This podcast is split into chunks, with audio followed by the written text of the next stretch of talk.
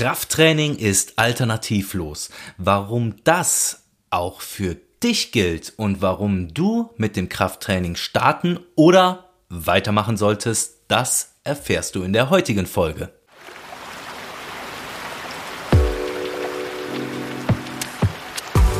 Kehrwasser, der Podcast für deinen Perspektivwechsel von und mit Timo Kahl.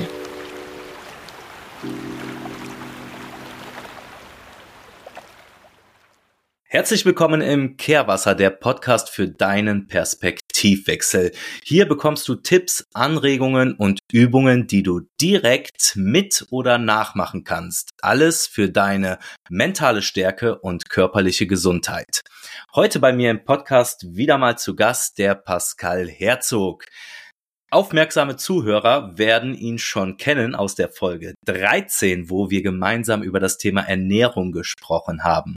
Und heute geht es, wie vor dem Intro erwähnt, um das Thema Krafttraining und warum es heutzutage und auch für dich alternativlos ist. Herzlich willkommen, Pascal. Hallo, ich freue mich, dass du wieder dabei bist. Hi Timo, schön wieder äh, zurück zu sein. Ich freue mich. Ja, ich glaube, eine große Vorstellung müssen wir jetzt heute nicht mehr machen, dass du dich nochmal vorstellst. Nochmal kurz ähm, für diejenigen, die Folge 13 noch nicht gehört haben, es wahrscheinlich aber dann im Anschluss machen werden. Pascal ist äh, Personal Trainer und ich kenne ihn mittlerweile seit, was haben wir, 2019, oder? 2000, ja, ich würde sagen, 2019 genau, ja. Das erste Mal Kontakt hatten.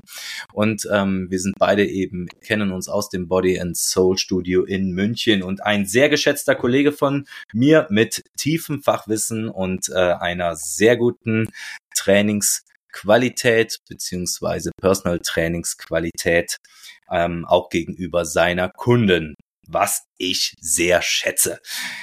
Pascal, heute eben das Thema Krafttraining. Es ist alternativlos. Mhm. Bist du auch der Meinung? Absolut, absolut. Also ähm, ich denke, dass die Muskeln ähm, ein weit unterschätzter Faktor ist. Und ähm, ich würde sagen, es entwickelt sich aber in eine gute Richtung. Ähm, Gerade in den letzten zehn Jahren, also wo ich vor zehn Jahren das erste Mal eingestiegen bin, da war es noch ein bisschen, dass halt äh, Muskelaufbau oder Leute, die Krafttraining machen, das sind so ein bisschen die Meatheads, praktisch nur die, wo viel Muskeln haben, sind meistens nicht so schlau. Und das hat sich in den letzten zehn Jahren ja total geändert. Äh, mittlerweile, wenn Leute trainieren und, sage ich jetzt mal, optisch äh, einen muskulösen Körper haben, ist es heutzutage eher positiv assoziiert, was und nicht unbedingt vor zehn Jahren so war. Und ähm, mittlerweile wissen mehr und mehr Leute, dass Krafttraining definitiv genauso wichtig, wenn nicht sogar wichtiger ist wie ähm, Ausdauertraining oder ja, wenigstens also gleichgestellt. Ich weiß auch nicht, wie es bei dir jetzt ist. Ich sehe dich äh, zwar auch immer in den Trainings und da sehe ich dich äh, aktuell mehr mit, äh, mit einem jüngeren Klientel.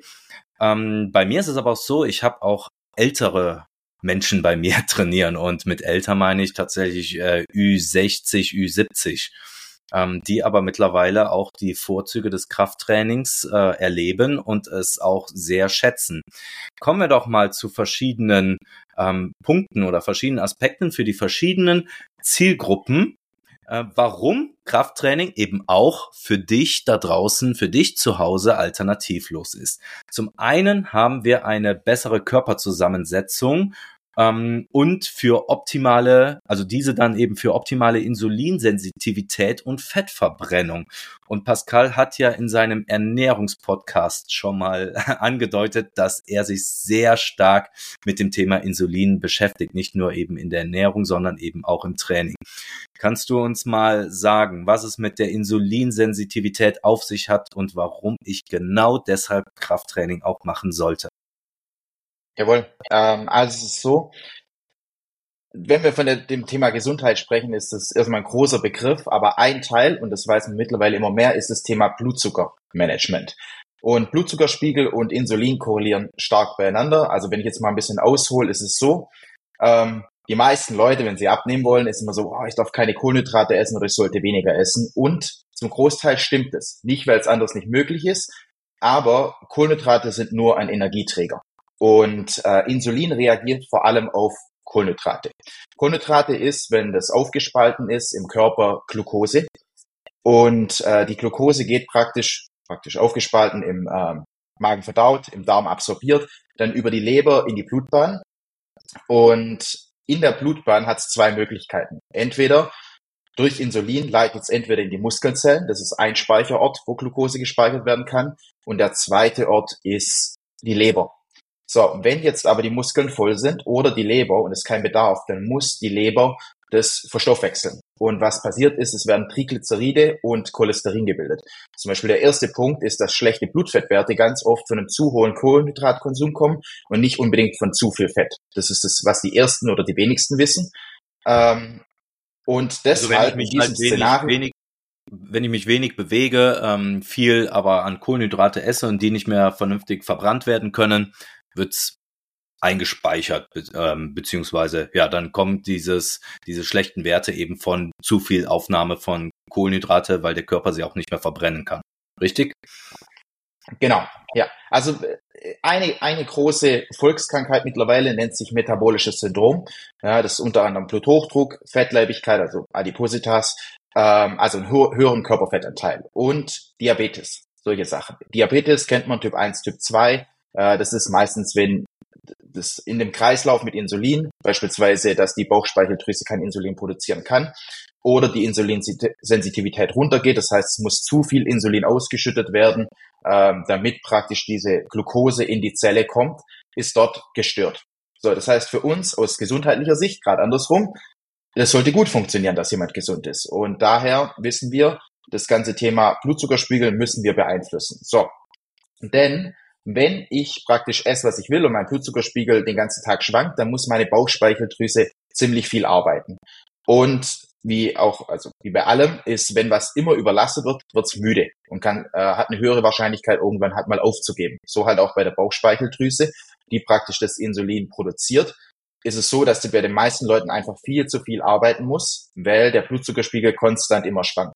In der Vergangenheit war das so und auch für ein gutes Energielevel oder Wohlbefinden ist eine sehr glatte Kurve vom Blutzuckerspiegel, das heißt keine großen Ausschläge nach oben und in diesem Fall auch dann nach unten, ähm, ist gesundheitlich, da können wir auch später noch drauf eingehen, hat, hat viele Vorteile, und ähm, jetzt ist natürlich so, jetzt habe ich am Anfang angesprochen, die meisten sollten nicht so viel Kohlenhydrate essen, aber das ist natürlich super individuell.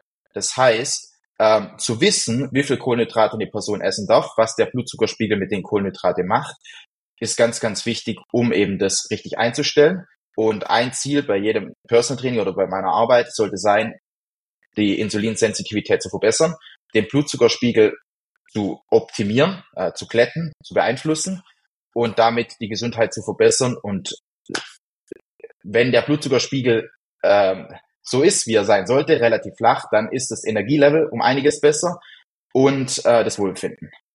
Ja, jetzt sprechen wir hier, jetzt hast du sehr viel von der Ernährung äh, geredet, jetzt sprechen wir ja von dem, vom Krafttraining. Das heißt, wie äh, beeinflusst denn jetzt das, wieso beeinflusst das Krafttraining jetzt den Insulinspiegel beziehungsweise die Insulinsensitivität so positiv? Also ich meine, ich kann es ja. mir jetzt schon ein bisschen denken so. Aber ähm, es ist, es hat ja, es hat ja mit der Körperzusammensetzung letztendlich auch zu tun. Richtig. Also es ist so, ich hatte es vorher schon erwähnt, äh, es gibt zwei Speicherorte. Das ist die Leber und das ist der Muskel. Und die Leber ist mehr oder weniger, die, der, den Speicher kann man nicht vergrößern. Der ist immer gleich. Wohingegen beim Muskel, den kann ich sehr wohl vergrößern. Und desto mehr Muskeln ich habe, desto mehr Glucose kann ich speichern. Das heißt, meine, meine Speicherkapazität hat sich vergrößert. Ähm, das heißt, für mich als Faustregel ist, desto höher das Aktivitätslevel, desto mehr Muskelmasse jemand hat, desto weniger Körperfett jemand hat, desto mehr Kohlenhydrate darf er essen. Und das ist ganz, ganz wichtig. Ähm, das heißt, wenn jemand sehr, sehr viele Muskeln hat, dann kann der vielleicht auch die dreifache Menge an Glucose speichern, also Kohlenhydrate, äh, wie eine Person, die halt wenig Muskeln hat. Das heißt, das erste Ziel ist, und deshalb auch vielleicht mal der Punkt kurz im Verglichen mit Krafttraining und Ausdauer, wenn ich aktiv bin, dann habe ich nur in dem Moment den Effekt. Das ist praktisch, ich habe in dem Moment die Energie verbraucht. Wenn ich also Krafttraining also mache, beim, beim Ausdauertraining meinst du? Beim, beim Ausdauertraining, genau. wenn, ich da aktiv, wenn ich da aktiv bin, dann verbrenne ich dort in dem Moment eben die, die Kohlenhydrate. Ne? Richtig. Ähm, und beim Krafttraining ist es ja so, wenn ich das progressiv mache und ich über die Jahre immer ein bisschen mehr Muskelmasse aufbaue, dann habe ich einen, einen größeren Speicher. Das heißt, ich profitiere auch 24-7 davon, ähm, indem ich auch mal nichts mache, weil ich weiß, ich kann mehr speichern Und natürlich auch, wenn man das jetzt mal weitertreibt, ähm, man wird ja besser im Training, das heißt, man kann mehr leisten. Das heißt, auch jedes Training, das auf einem höheren Level absolviert wird, verbraucht auch mehr Glucose. Das ist auch äh, ein Punkt, warum ich bei jedem Kunden will, dass er stärker wird.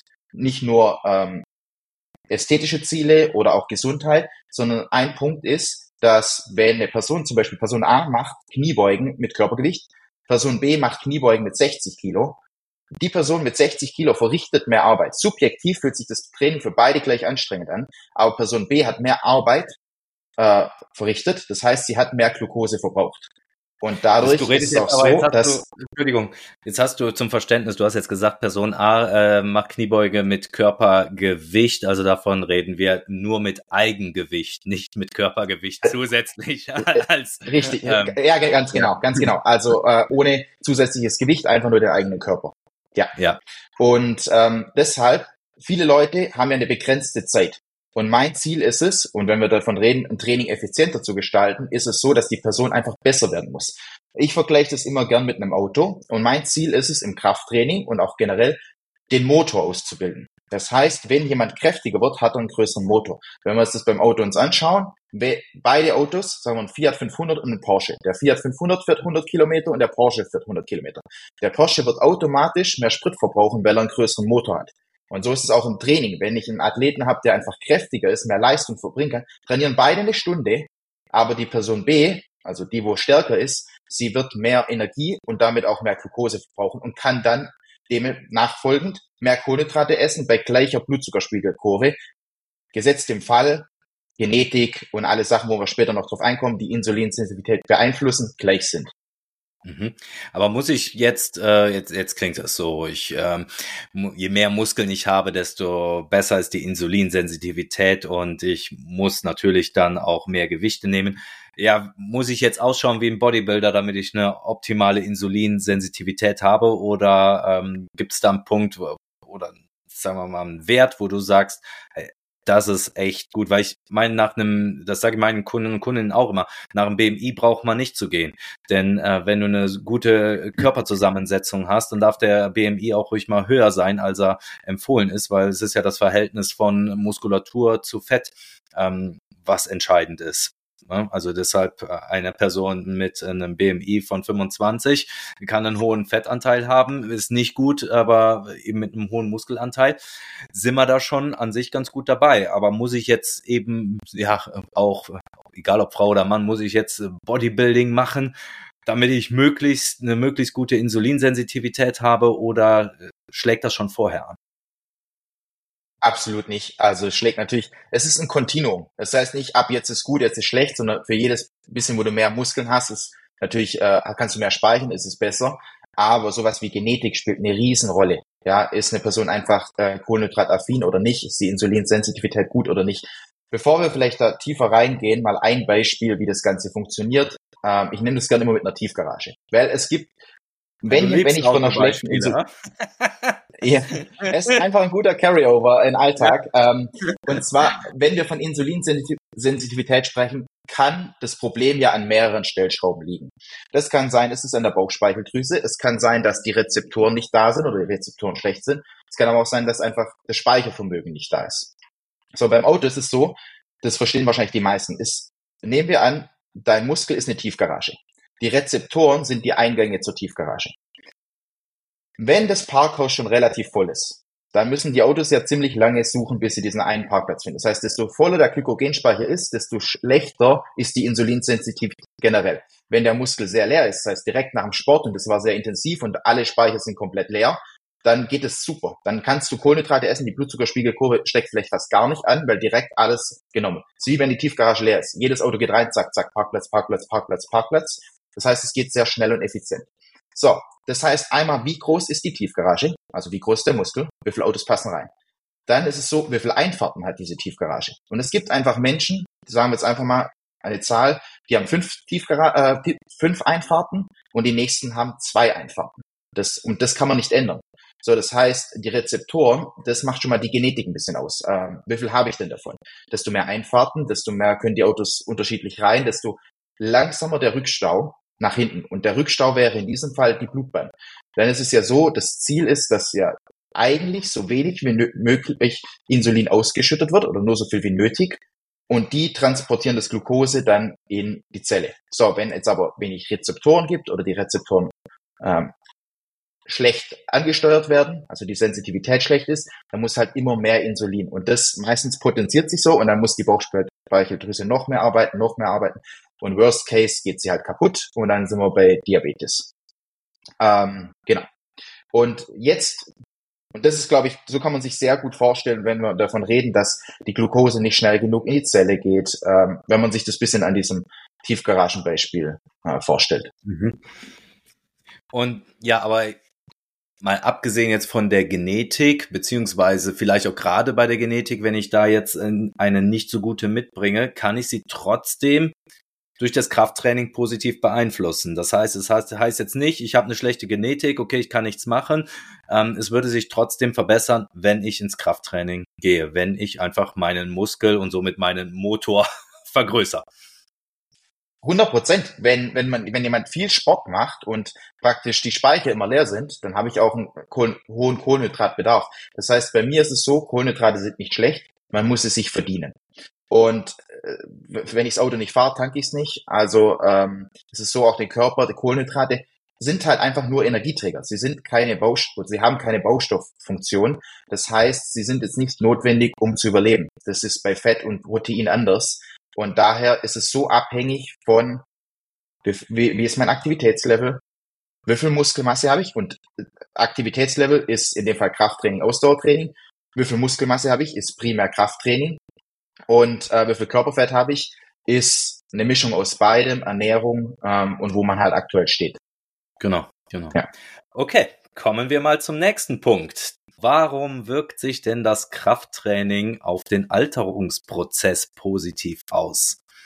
Denn ähm, ja, ich hatte mal einen äh, Artikel in meinem Newsletter geschrieben, ab 30 geht es steil bergab.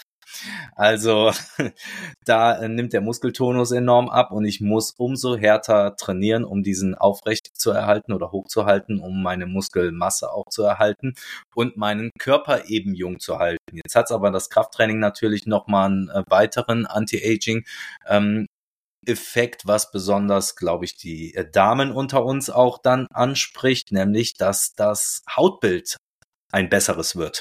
Ganz genau. Also Hautbild, muss ich tatsächlich auch sagen, hat viel mit der Ernährung zu tun. Beim Anti-Aging meinst du jetzt eher, dass man länger lebt oder länger lebt mit hoher Qualität? Also länger leben mit hoher Qualität schon, aber auch wenn du jetzt 40 bist und Krafttraining machst, ist dein Körper wahrscheinlich nicht 40. Also wir sprechen hier vom biologischen Alter. Denn das kannst du natürlich durch das Krafttraining eben auch ganz positiv beeinflussen. Absolut, also gerade Muskeln haben eben auch viel auf das hormonelle Verhältnis und Umfeld zu tun, sowie auch Ernährung. Äh, das ist ein Riesenpunkt. Dann, wenn wir von Aging sprechen, warum wir altern, ist Oxidation. Das heißt, man sieht es tatsächlich auch bei Profiathleten, die sehr, sehr viel Sport machen, vor allem im Ausdauerbereich, die sehen oft gar nicht so jung aus. Die sind oft, ich nenne es jetzt mal in Anführungsstrichen, nicht böse gemeint, verbraucht aus äh, im Hautbild. Das heißt, ähm, hier, ne, das sieht man bei Profisportlern, äh, gerade Richtung Ausdauer mehr. Und das ist natürlich ein Punkt, den hast du im Krafttraining fast nicht. Krafttraining geht in die Richtung viel, viel weniger. Äh, Krafttraining hat einen Vorteil, es muss man eigentlich ziemlich wenig machen, um viel rauszukriegen. Also du kennst es auch mit deinen Kunden zweimal die Woche sehr oder intensives Krafttraining reichen für die meisten aus, um wirklich tolle Erfolge zu haben und auch beim Anti-Aging sehr wirksam zu sein. Also man muss ja nicht vier, fünf Mal die Woche ins Fitnessstudio gehen. Und wenn man sich überlegt, zweimal eine Stunde intensives Krafttraining, würde ich sagen, ist nicht sonderlich viel. Also es ist wirklich gerechtfertigt für den Effekt, den man hat. Und ähm, wie gesagt, äh, eben das hormonelle Verhältnis, gerade Krafttraining, äh, meistens bei uns beiden ist das Training ja bei 60 Minuten oder knapp drunter, ähm, ist vor allem bei Grundübungen hat es einen hohen Testosteronausstoß, was gerade für Männer ähm, sehr, sehr wichtig ist, denn viele Krankheiten im Alter kommen durch einen Mangel von Testosteron. Das heißt, den oben zu halten, ist definitiv ein Gesundheitsindikator. Ähm, ja, und dann äh, eben der Muskelspund im Alter und dann geht's natürlich auch viel an Verletzungen. Ja, wir haben Osteoporose ist ein Punkt. Ja, also die brechen genau, sich direkt was. noch ein Punkt dann äh, mit Osteoporose, aber da kommen wir noch mal gleich dann gerade um die Lebensqualität im Alter drauf zu. Also da würde ich, das würde ich noch mal kurz hinten anstellen. Aber eben diesen diesen Punkt, den du auch sagst, ähm, äh, oder den ich jetzt auch noch genannt habe, ab 30 nimmt der Muskeltonus ab. Das heißt eben, ich kann diesem Verfall, diesem körperlichen Verfall im Alter ja stark entgegenwirken. Ähm, das äh, Blöde sozusagen ist nur, dass ich ja je älter ich werde, umso härter muss ich ja eigentlich trainieren, umso schwerer muss ich äh, Gewichte bewegen, um diesen, ähm, ja, dieser Absenkung des Muskeltonus entgegenzuwirken. Aber ähm, ich glaube, das ist gerade auch mal dieser Anti-Aging-Prozess, den man ähm, aufhält dann im Körper oder diesen Anti-Aging-Prozess, ähm, den man unterstützt, im Alter einfach dem entgegenzuwirken, dass die Muskulatur verfällt, dass die Muskulatur immer schlaffer wird, dass der, der Körper alt hat, indem ich eben durch das Krafttraining da genau das Gegenteil bewirke. Absolut, also gerade auch im Alter das Thema Balance ist ein Punkt. Desto kräftiger ich bin, desto besser ist die Balance. Viele haben Gleichgewichtsprobleme, nicht unbedingt, weil sie es nie probieren, sondern einfach, weil die Muskeln so schwach sind. Und wenn man dann mit denen mal ein Training macht, wird die Balance direkt besser, weil der Muskel einfach mehr Stabilität gibt. Das Thema Arthrose ist eins, das viel kommt. Desto mehr Muskeln man hat, desto stabiler ist das Gelenk, die Sehnen und Bänder, umso weniger kleine Reibungen gibt's. Das heißt, desto geschonter ist das Gelenk. Das ist auch ein wichtiger Punkt. Ähm, ja, also du, du greifst mir jetzt sagen, hier schon, du, du, greifst mir jetzt hier schon vor mit der Verbesserung der äh, Mobilität, Koordination äh, im Alter. Also wenn du jetzt schon so aufs Alter eingehst, dann, äh, dann wollen wir das jetzt hier auch ausführen. ähm, genau. Eben, das heißt, äh, durch das Krafttraining ähm, fördere ich ja das Zusammenspiel der Muskulatur. Und äh, so Resultat davon eben eine bessere Koordination, ein aktiverer Lebensstil und eben damit verbunden auch eine gesteigerte Unabhängigkeit im Alltag. Also das ist jetzt eben auch ein Appell für die älteren Zuhörer und Zuhörerinnen oder für die Jüngeren, die ihren Eltern das empfehlen möchten, ins Krafttraining einzusteigen. Und da kann ich ähm, von einem Kunden von mir reden, der Detlef, der ist mittlerweile 74, den trainiere ich jetzt seit neun Jahren. Seit er 65 ist, hat er das von seiner Frau geschenkt bekommen und äh, die meinte doch, so, jetzt bisschen Rente, jetzt musste mal was machen. Und äh, am Anfang ging da echt, ja, also es war schon diese, diese, ähm, das Körpergefühl war quasi nicht vorhanden. also mhm. ähm, da, ja, da merkt man einfach mal, wenn jemand noch nichts großartig so mit Sport oder mit Krafttraining zu tun hatte, äh, wie Übungen dann auch ausschauen können. Und jetzt sind wir auf dem Niveau, der Deadlift, der macht 20, dreimal 20 Liegestütz. Blitzsauber. Wow. Macht Kniebeugen, macht Unterarmstütz und hält es auch drei Sätze je zwei Minuten auch mhm, blitzsauber mhm, und merkt einfach den Unterschied gegenüber seinem Freundeskreis, wie er durchs Leben geht und wie er sein Leben aktiv noch gestalten kann und wie das bei anderen der Fall ist. Und wenn man jetzt eben vom Thema Balance und Koordination, dass wir auch immer ins Training, na zusätzlich zum Krafttraining, baue ich immer Koordination bei mir ein. Ähm, weil ich es eben auch finde, ähm, ja, dass der Körper schnell reagieren sollte, auch noch im Alter. Und das trainieren wir natürlich dann auch die Reaktionsfähigkeit da auf äh, Stolpern zum Beispiel, was ja dann öfter mal vorkommt im äh, höheren Alter. Und er ist halt seit wir trainieren auch nicht mehr hingefallen, beziehungsweise einmal noch weil so ins Stolpern gekommen, konnte sich aber dadurch eben auch gut abfangen. Und das ist halt auch ein Riesenaspekt, ein Riesenvorteil. Also es müssen nicht immer nur die optischen Muskeln sein, sondern eben auch das äh, Zusammenspiel und ja, diese Aktivität, die ich dadurch gewinne, diese Qualität, die ich dadurch gewinne. Und jetzt hast du eben ja schon ähm, ja Osteoporose auch noch angesprochen. Und da sind wir natürlich äh, jetzt nicht nur, wenn ich Osteoporose habe. Ne? Nein, das fängt ja sollte sollte viel früher schon anfangen mit dem Krafttraining, denn das Krafttraining wirkt ja auch positiv beziehungsweise präventiv gegen Osteoporose?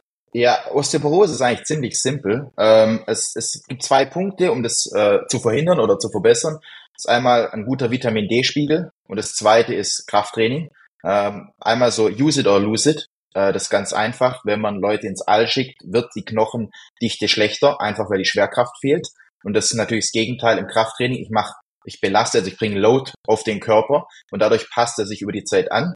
Vitamin D hat mit der Mineralisierung zu tun und dem Stoffwechsel von Knochen. Und der ist bei, in Deutschland gerade ist der Vitamin D, wenn man nicht supplementiert, einfach schlecht, also miserabel, um genau zu sein. Und Gut. deshalb die Mineralisierung ist dann schlecht.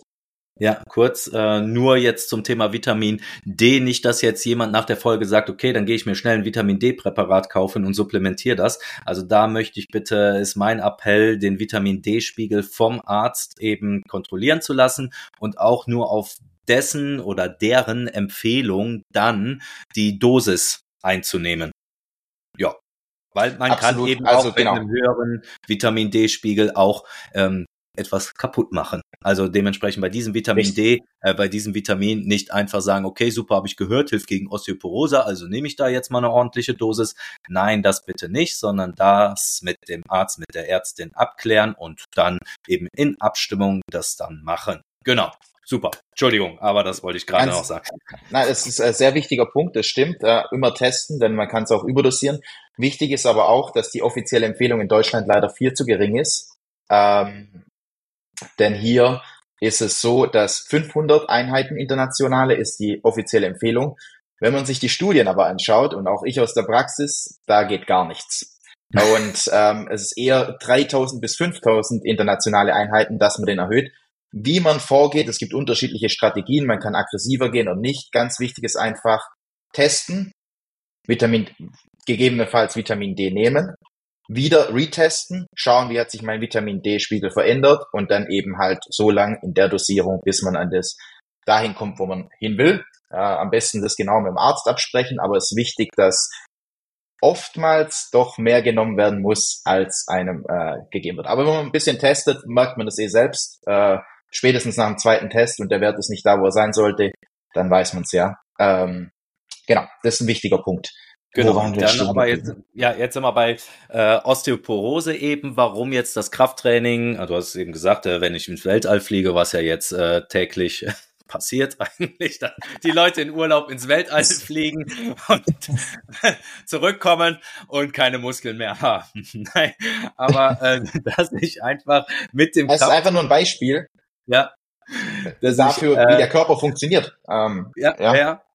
Ja, und ähm, genau, also einfach durch die Reize des Widerstandstrainings werden die Zellen der Skelettmuskulatur und natürlich auch des Herz-Kreislauf-Systems und des Bindegewebes ähm, durch ja erhöhte, durch höhere Widerstände gereizt. Und ähm, das ja aktiviert sogenannte Reizreaktionsmechanismen, ähm, die eben sofort, also beim, äh, beim Krafttraining eben sofort zu äh, spezifischen Anpassungsreaktionen führen. Ne? Und dadurch werden eben Muskeln, Knochen, Bänder, Sehnen und so weiter eben verstärkt und aufgebaut. Ja, präventiv für Osteoporose, Krafttraining. Sind wir wieder. Absolut. Krafttraining alternativlos. So, dann habe ich noch einen schönen Punkt gefunden. Das fand ich mal, ich habe den da einen Bericht im, ähm, im Fernsehen damals gesehen. Ich weiß nicht, es war, glaube ich, ja, auf einem der öffentlich-rechtlichen Programme. Und äh, da gab es eine Studie, dass Krafttraining die Denkleistung verbessert. Aber nicht nur die Denkleistung verbessert, sondern auch präventiv gegen Demenz und Alzheimer wirkt.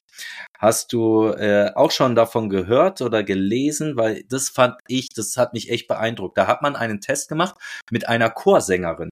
Und diese Chorsängerin äh, okay. fing an, während des, äh, äh, während der Aufführungen die Texte zu vergessen. Und dann hat man sie über eine Zeit begleitet, eben mit Krafttraining. Und auf einmal konnte sie sich die Texte wieder auswendig merken. Und da sind wir wieder bei dem Punkt, den du eben auch gesagt, äh, genannt hast. Ja, wie oft muss man denn dafür trainieren? Und das Schöne ist, in dieser Studie kam heraus, dass einmal nur das Krafttraining hatte einen deutlichen Effekt auf die Gesundheit des Gehirns und äh, dass es besser durchblutet wird und eben das Risiko an Alzheimer zu erkranken sinkt. Und was nötig war dafür, war zweimal die Woche Training und mit 80 Prozent der maximalen Kraft zu trainieren. Mhm. Also finde ich eben Sehr auch schon beeindruckend. und ähm, ja, ist bei mir hängen geblieben. Und gerade wenn man in der Familie auch schon mal einen Fall von Demenz hatte oder Alzheimer, weiß man, wie diese Krankheit verläuft. Man weiß, dass diese Krankheit auch ähm, ja deutlich häufiger vorkommt oder immer häufiger vorkommt. Und wenn ich da jetzt präventiv auch noch etwas ge gegen tun kann mit äh, Krafttraining, ja wunderbar. Ein nächster Grund dafür, das zu tun. Absolut. Also gerade auch, ähm, vielleicht hast du davon schon mal gehört, das, äh, das BDNF, Brain Derived Neurotrophic Factor. Das ist praktisch Dünger fürs Gehirn und das wird unterschiedlich ausgeschüttet, aber vor allem auch durch Muskeln und Krafttraining. Und man weiß, dass dieser, dass das ein sehr, sehr wichtiger Punkt ist, dass Gehirngesundheit auf einem sehr hohen Level bleibt, denn es hilft eben äh, gerade äh, die Neuronen dort auch zu regenerieren, äh, so dass das Gehirn jung bleibt. Das ist praktisch Dünger fürs Gehirn. Äh, das ist ein Punkt, wo Krafttraining es nicht, es, man kriegt es nicht nur durch Krafttraining, aber Krafttraining ist ein wichtiger Punkt und vor allem die Körperzusammensetzung ist ein wichtiger Punkt. Denn Fett ist ja auch eine Hormondrüse mhm. und gerade ist ne, sehr stresslastig, cortisollastig. In dem Fall ist es ein negativer Punkt. Und wenn wir von Krafttraining reden, dann hat jemand mehr Muskeln. Das heißt, die Körperzusammensetzung ist besser, was uns tendenziell dann wiederum sehr zugute kommt auf BDNF, auf Gehirngesundheit, Demenz. Äh, deshalb würde ich sagen, ist auch hier ein großer Punkt für Krafttraining, gerade ins, damit die Körperzusammensetzung besser wird. Wenn, wenn jemand kein Krafttraining macht, ist er entweder nur dünn oder sogar dünn und übergewichtig, was noch schlimmer ist. Und da kommt halt Krafttraining wirklich sehr gut zugute. Äh, dünn und übergewichtig? Also äh, ich meine, äh, ich meinte Skinny Fett. Das wissen wahrscheinlich die meisten. Das ist, wenn, wenn, wenn, kennst du, ja, wenn praktisch der Bauch, also zum Beispiel dünne Beine, dünne Arme, aber ja, okay, okay. Übergewicht, ja, ja, also, also wenn, Genau, ja. das meinte ich damit. Äh, falsch ja. ausgedrückt. Äh, ja. ja. ja. Aber da schließt sich ja jetzt der Kreis, aber trotzdem habe ich noch einen. Also eigentlich wäre das jetzt ein super Abschluss gewesen, aber einen Punkt möchte ich trotzdem nachher noch äh, oder gleich noch aufgreifen, weil an sich schließt sich ja der Kreis jetzt von dem Bild am Anfang. Je mehr Muskeln ich habe, desto ähm, dümmer bin, bin ich. Ähm, nein, das Krafttraining ja. wirkt, wirkt sich sogar positiv aufs Gehirn und auf die Denkleistung aus, weil einfach das Gehirn noch besser durchblutet wird. So, wird äh, durch Ausdauertraining natürlich auch gut durchblutet, aber eben in den Studien, gerade was die Prävention von Alzheimer angeht, äh, hat nur das Krafttraining einen positiven Effekt gehabt. So, jetzt zum letzten Punkt. Äh, oder wolltest du, Entschuldigung, siehst aus, als würdest du noch was sagen wollen? Ja, ich wollte vielleicht mal noch generell allgemeine Punkte bringen. Also einmal, es gibt eine Studie aus Harvard, die zeigte, was ist äh, zehn Indikatoren für Langlebigkeit. Und zwei davon war einmal ähm, Griffkraft, und Muskelmasse sind ganz oben unter den Top 10 für, haben wir über Thema Anti-Aging generell. Griffkraft nicht, weil jetzt nur die Griffkraft wichtig ist, sondern was drückt die Griffkraft aus? Wer eine gute Griffkraft hat, hat meistens einen kräftigen Körper. Das heißt, einen kräftigen Gesamtkörper. Das heißt, die Griffkraft ist hier nur äh, als Indikator für was es noch ausdrückt, denn keiner hat einen muskulös, sehr muskulösen Körper und eine schlechte Griffkraft, äh, beziehungsweise andersrum, jemand hat eine gute Griffkraft und keine Muskeln. Das gibt's nicht. Also wenn jemand eine gute Griffkraft hat, ist meistens auch noch mehr dahinter und halt Muskelmasse. Das ist schon mal da äh, aus Harvard. Und auch das Thema Krafttraining. Viele glauben immer, ja, aber ich muss ja mein Herzen trainieren, Herz-Kreislauf-Training. Wer sagt denn, dass sich das ausschließt? Äh, wer mal 15, genau. 20 Wiederholungen Kniebeugen gemacht hat mit schwerem Gewicht, da ist der Puls bei 170, bei 180. Und äh, dann trainieren wir hier im anaeroben Bereich und es erholt sich im aeroben Bereich. Das heißt, in der Pause ist ja nicht mein Puls direkt bei 80, sondern der sinkt ja langsam. Das heißt, auch wenn ich nichts mache, dann ist mein Puls immer noch bei 120, 130. Wenn ich jetzt so den Trainingsplan schreibe, dass das halt eine Stunde so in der Art geht, mit unterschiedlichsten Übungen in Kombination, dass der Puls nicht runtergeht, dann kann eine Stunde Krafttraining ein unfassbar gutes Herz-Kreislauf-Training sein.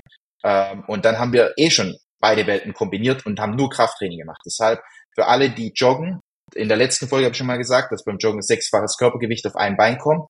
Ähm, das muss ich erstmal stützen. Das heißt, dafür brauche ich brauche Krafttraining, damit meine Gelenke gesund sind und das Ausdauertraining tatsächlich auch gesund ist. Das heißt, Krafttraining ist die Base, um nachher ein gesundes Ausdauertraining zu machen.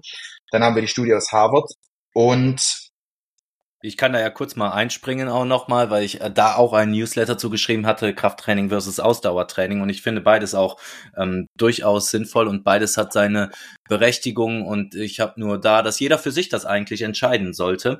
Am Ende so mal weit vorauszublicken, wenn ich eine gesunde Muskulatur, wenn ich eine gute Muskulatur habe, dann bin ich eben auch sehr aktiv. Meine Beine tragen mich lange. Ich kann einen sehr aktiven Lebensstil führen. So, was ich jetzt eben zum Beispiel beim Deadlift sehe wenn ich äh, eine gute, äh, gute Ausdauersportler, eine gute Ausdauersportlerin bin, habe ich nicht so einen hohen Muskelanteil, wie es eben beim Krafttraining ist. Ich habe vielleicht ein gesünderes Herz, wenn ich das jetzt so, also einfach mal so diese Extreme entgegensetze. So, jetzt kann ich natürlich entscheiden, was ich äh, möchte, was ich später möchte. Möchte ich einen aktiven Lebensstil und vielleicht ein bisschen früher in die Kiste hüpfen, sozusagen, aber ab dafür bis dahin gut äh, gelebt, konnte mich bewegen, hatte eine gute Koordination, äh, war, war gut mobil und ja, konnte bis kurz vor Ende sozusagen in die Berge gehen und Bergsteigen. Ähm, oder habe ich ein, ein super Herz, bin aber am Ende sind meine Muskeln nicht mehr in der Lage, mich zu tragen, sondern ich brauche dann brauche einen Rollator, brauche einen Rollstuhl oder wie auch immer oder oder schaff's gar nicht, setz nur noch rum, aber mein Herz pumpt halt wie total top. So, das kann ich äh, und dafür lebe ich länger. Es kann also jeder für sich entscheiden, wa was schöner ist. Ne? Längeres Leben mit einem gesunden Ab Herz oder eben äh, aktiverer Lebensstil und vielleicht, es ist ja auch nicht gesagt, dass das so ist, äh, vielleicht ein bisschen, bisschen weniger Lebenszeit, dafür aber die Lebenszeit, die ich habe, richtig gut. Also ja, das ist so was meine Gedanken dazu, wie ich mir das oder wie ich für mich entscheiden würde. Du hattest vorher auch gesagt, ja, wie viel Muskel muss ich denn haben? Und hier ist so, wenn jetzt, wenn wir ein Profi-Bodybuilder hat dann 6% Körperfett und 46er Bizeps, das ist extrem. Und in Extremen holt man definitiv nicht das Beste raus. Das heißt, auch hier ist der Mittelweg sicherlich der, wo einer am meisten oder am weitesten führt. Das heißt, für jemanden, der sagt, ich will mit hoher Qualität sehr lange alt werden, dem würde ich wahrscheinlich jetzt nicht fünfmal die Woche Krafttraining und noch mehr und weiter und weniger Körperfett und noch mehr Muskeln, sondern definitiv einfach ein sehr normaler Ansatz mit und das sieht man gerade im Alter. Ähm, es ist tatsächlich auch gesünder im Alter, ein bisschen einen höheren Körperfett zu haben, äh, Körperfettanteil zu haben. Ja. Das heißt, ja. ein Sixpack ja, muss man nicht als 70-Jähriger haben. Richtig, genau. Es ist Substanz, die sich wehrt gegen einen Erreger. Deshalb, Körperfett hat in dem Fall zum gewissen Grad sogar einen Bonus. Das heißt, man weiß sogar, dass die gesündesten Menschen Muskeln haben und einen ganz leicht erhöhten Körperfettanteil und aktiv sind. Das ist ganz wichtig. Das ist auch so ein Punkt. Es gibt einen Unterschied zwischen muskulö oder leicht übergewichtig und unaktiv und leicht übergewichtig und sehr aktiv. Das ist ein Riesenunterschied für den Körper. Ja. Gerade im Alter spielt es eine große Rolle und wir, wir kennen alle Fälle, wo dann eine Krankheit ums Eck kommt und dann den, die ältere Person den Organismus komplett zerlegt. Und gerade da ist es das dann ganz wichtig, dass die Person fit ist, dass sie vielleicht auch ein bisschen was auf den Rippen hat und gleichzeitig eben Muskeln und aktiver Lebensstil und ein bisschen Körperfett, weil das alles wehrt sich gegen Erreger. Das ist ganz wichtig. Ja. Voll. Und ich finde es sehr schön, äh, dass du das sagst und wie du das sagst, dass es eben bei uns jetzt auch eben Personal Training ist. Geht nicht darum, um den äh, ja sechs Prozent Fett oder so zu erreichen. Wer das möchte, natürlich, wer mit dem Ziel dahin kommt, okay, der ist äh, bei dir noch mal besser aufgehoben als bei mir. Aber es geht halt tatsächlich um diesen gesunden Lebensstil, um Qualität im Alltag. Und jeder kommt mit seinem persönlichen Ziel und wird mit diesem persönlichen Ziel ernst genommen. Und dann versuchen wir das Beste eben, was für jeden das Beste möglich ist, da auch rauszuholen und ähm, diese Person auf ihrem Weg zu begleiten und ja, einfach um diese Qualität, um diese Freude dann in dem, im Alltag, die man ja spürt und die Leichtigkeit, die es auf einmal da ist, um, um da, darum geht es. Ne? Und das hat das Krafttraining eben schon einen riesen Einfluss. Dann komme ich noch zu einem letzten Punkt und zwar Selbstbewusstsein.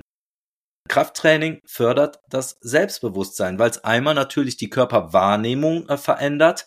Das heißt, Selbstbewusstsein, wenn wir das Wort ein bisschen aufdröseln, ich bin meiner selbst bewusst. So, da muss ich natürlich auch meinem Körper, äh, mir meines Körpers bewusst sein.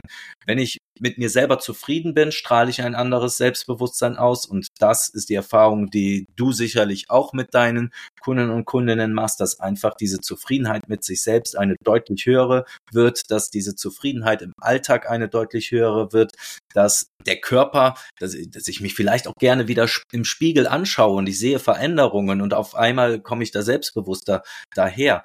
Aber eben auch die Körperhaltung wird eine andere. Und ähm, jetzt hatte ich neulich mit einem, Kunden, mit einem neuen Kunden ein Gespräch und der Ralf, der sagte mir auch, er ist halt äh, investiert auch in, in Startups viel und meint dann, wenn da der, der, der Geschäftsführer kommt und äh, so mit, mit fallenden Schultern und so ein bisschen gebeugt daherkommt, ja, der kann sich nicht verkaufen und letztendlich investiert er dann mehr in die Unternehmer als in das Unternehmen. So, und wenn dann jemand kommt, der sich nicht verkaufen kann und wenn du jetzt gerade vielleicht auch im Verkauf tätig bist, ja, also was strahlt denn mehr Selbstbewusstsein aus als eben auch eine aufrechte Haltung, so wenn du halt schon präsent durch die Tür kommst. Ja, also es ist nicht nur im beruflichen, sondern eben auch im privaten so, dass das schon eine enorme Rolle spielt, da das Krafttraining. Also dein Erscheinungsbild, dein Auftreten, dein Gefühl für dich selbst. Kann ich nur so zu 100 Prozent bestätigen, absolut. Ja, wunderbar. Pascal, das höre ich wunderbar. Super. Also, dann haben wir jetzt. Also, vielleicht. Äh, ja. Wenn ich noch eins sagen kann, es gibt einen schönen äh, TED Talk, ich weiß jetzt gerade den Namen nicht mehr, und da geht es um die Körperhaltung und Testosteron versus Cortisol ausstoßen. Und man, mhm. sie sagte, sie redet davon von Power Pose, das heißt aufrecht hinstellen, Brust raus, sich richtig groß machen. Schon nach zehn Minuten ändert sich das hormonelle Verhältnis zu mehr Testosteron und weniger Cortisol. Und diese gebeugte Haltung ist sehr cortisollastig. Und wenn schon nur allein die Haltung so einen Effekt auf Cortisol, Testosteron hat, ist ja Wahnsinn. Und natürlich, wenn ich schaffe, durch Krafttraining generell meine Haltung gut zu machen, so dass ich mich gar nicht erst darauf konzentrieren muss, aufrecht zu stehen, sondern das ist meine natürliche Gangart, ja, perfekt. Das heißt, es ändert auch da schon und ähm, wiederholt sich immer wieder mehr Testosteron hat definitiv mit mehr Selbstvertrauen zu tun und mehr Cortisol hat die ganzen negativen äh, Events mit sich. Und das ein, also den kann ich nur empfehlen, äh, TED Talk. Den Namen ja. fällt mir gerade nicht ein. Ähm, wenn du es findest, dann tu mal einfach, Testosteron in die Show Notes. Genau, wenn du es findest, ich dann schickst später nach, kein Problem. Genau, packen wir es in die Show Notes. Und wunderbar, Pascal, dass du das jetzt gerade auch noch gesagt hast. Das war jetzt auch nicht irgendwie abgesprochen, denn das Thema Cortisol wird sicherlich bei unserem nächsten Podcast, bei unserer nächsten Podcast-Episode auch eine wichtige Rolle spielen, denn da geht es dann um Regeneration und Schlaf beziehungsweise hm, was passiert mit, wenn ich permanent im Schlafmangel bin. Ja, und ich denke mal, Cortisol wird uns da begegnen. Gehe ich da richtig in meiner Annahme? Absolut. Absolut. 100 Prozent. Cortisol ist einer der wichtigsten Punkte, die man beeinflussen muss, wenn man die Schlafqualität verbessern will. Ja, wunderbar. Also Pascal, vielen Dank für diese Steilvorlage. Ähm, dann zu unserer nächsten Podcast-Folge Regeneration und Schlaf, auf die ich mich jetzt schon sehr freue. Und ja, vielen Dank an dich, dass du heute wieder mein Gast warst und uns auch wieder da gute Einblicke in das Thema Krafttraining gewährt hast. Und äh, vielen Dank für deine Beispiele und ja, natürlich auch immer dein tiefes Hintergrundwissen. Danke, Pascal. Vielen Dank, Timo. Hat viel Spaß gemacht. Bis zum ja, nächsten Mal. Bis zum nächsten Mal. Ja, und wenn du da draußen noch mehr Input haben möchtest, noch mehr von diesen spannenden Tipps und Anregungen und weitere spannende Gesprächspartner hören möchtest, dann heißt es, abonniere diesen Podcast und empfehle ihn auch gerne deinen Freunden. Und wenn du mehr Hintergrundwissen haben möchtest, dann abonniere doch am besten noch gleich meinen Newsletter. Ich freue mich immer über Feedback und über deine Bewertung und dann sehen und hören wir uns nächste Woche Mittwoch wieder im Kehrwasser. Dein Timo.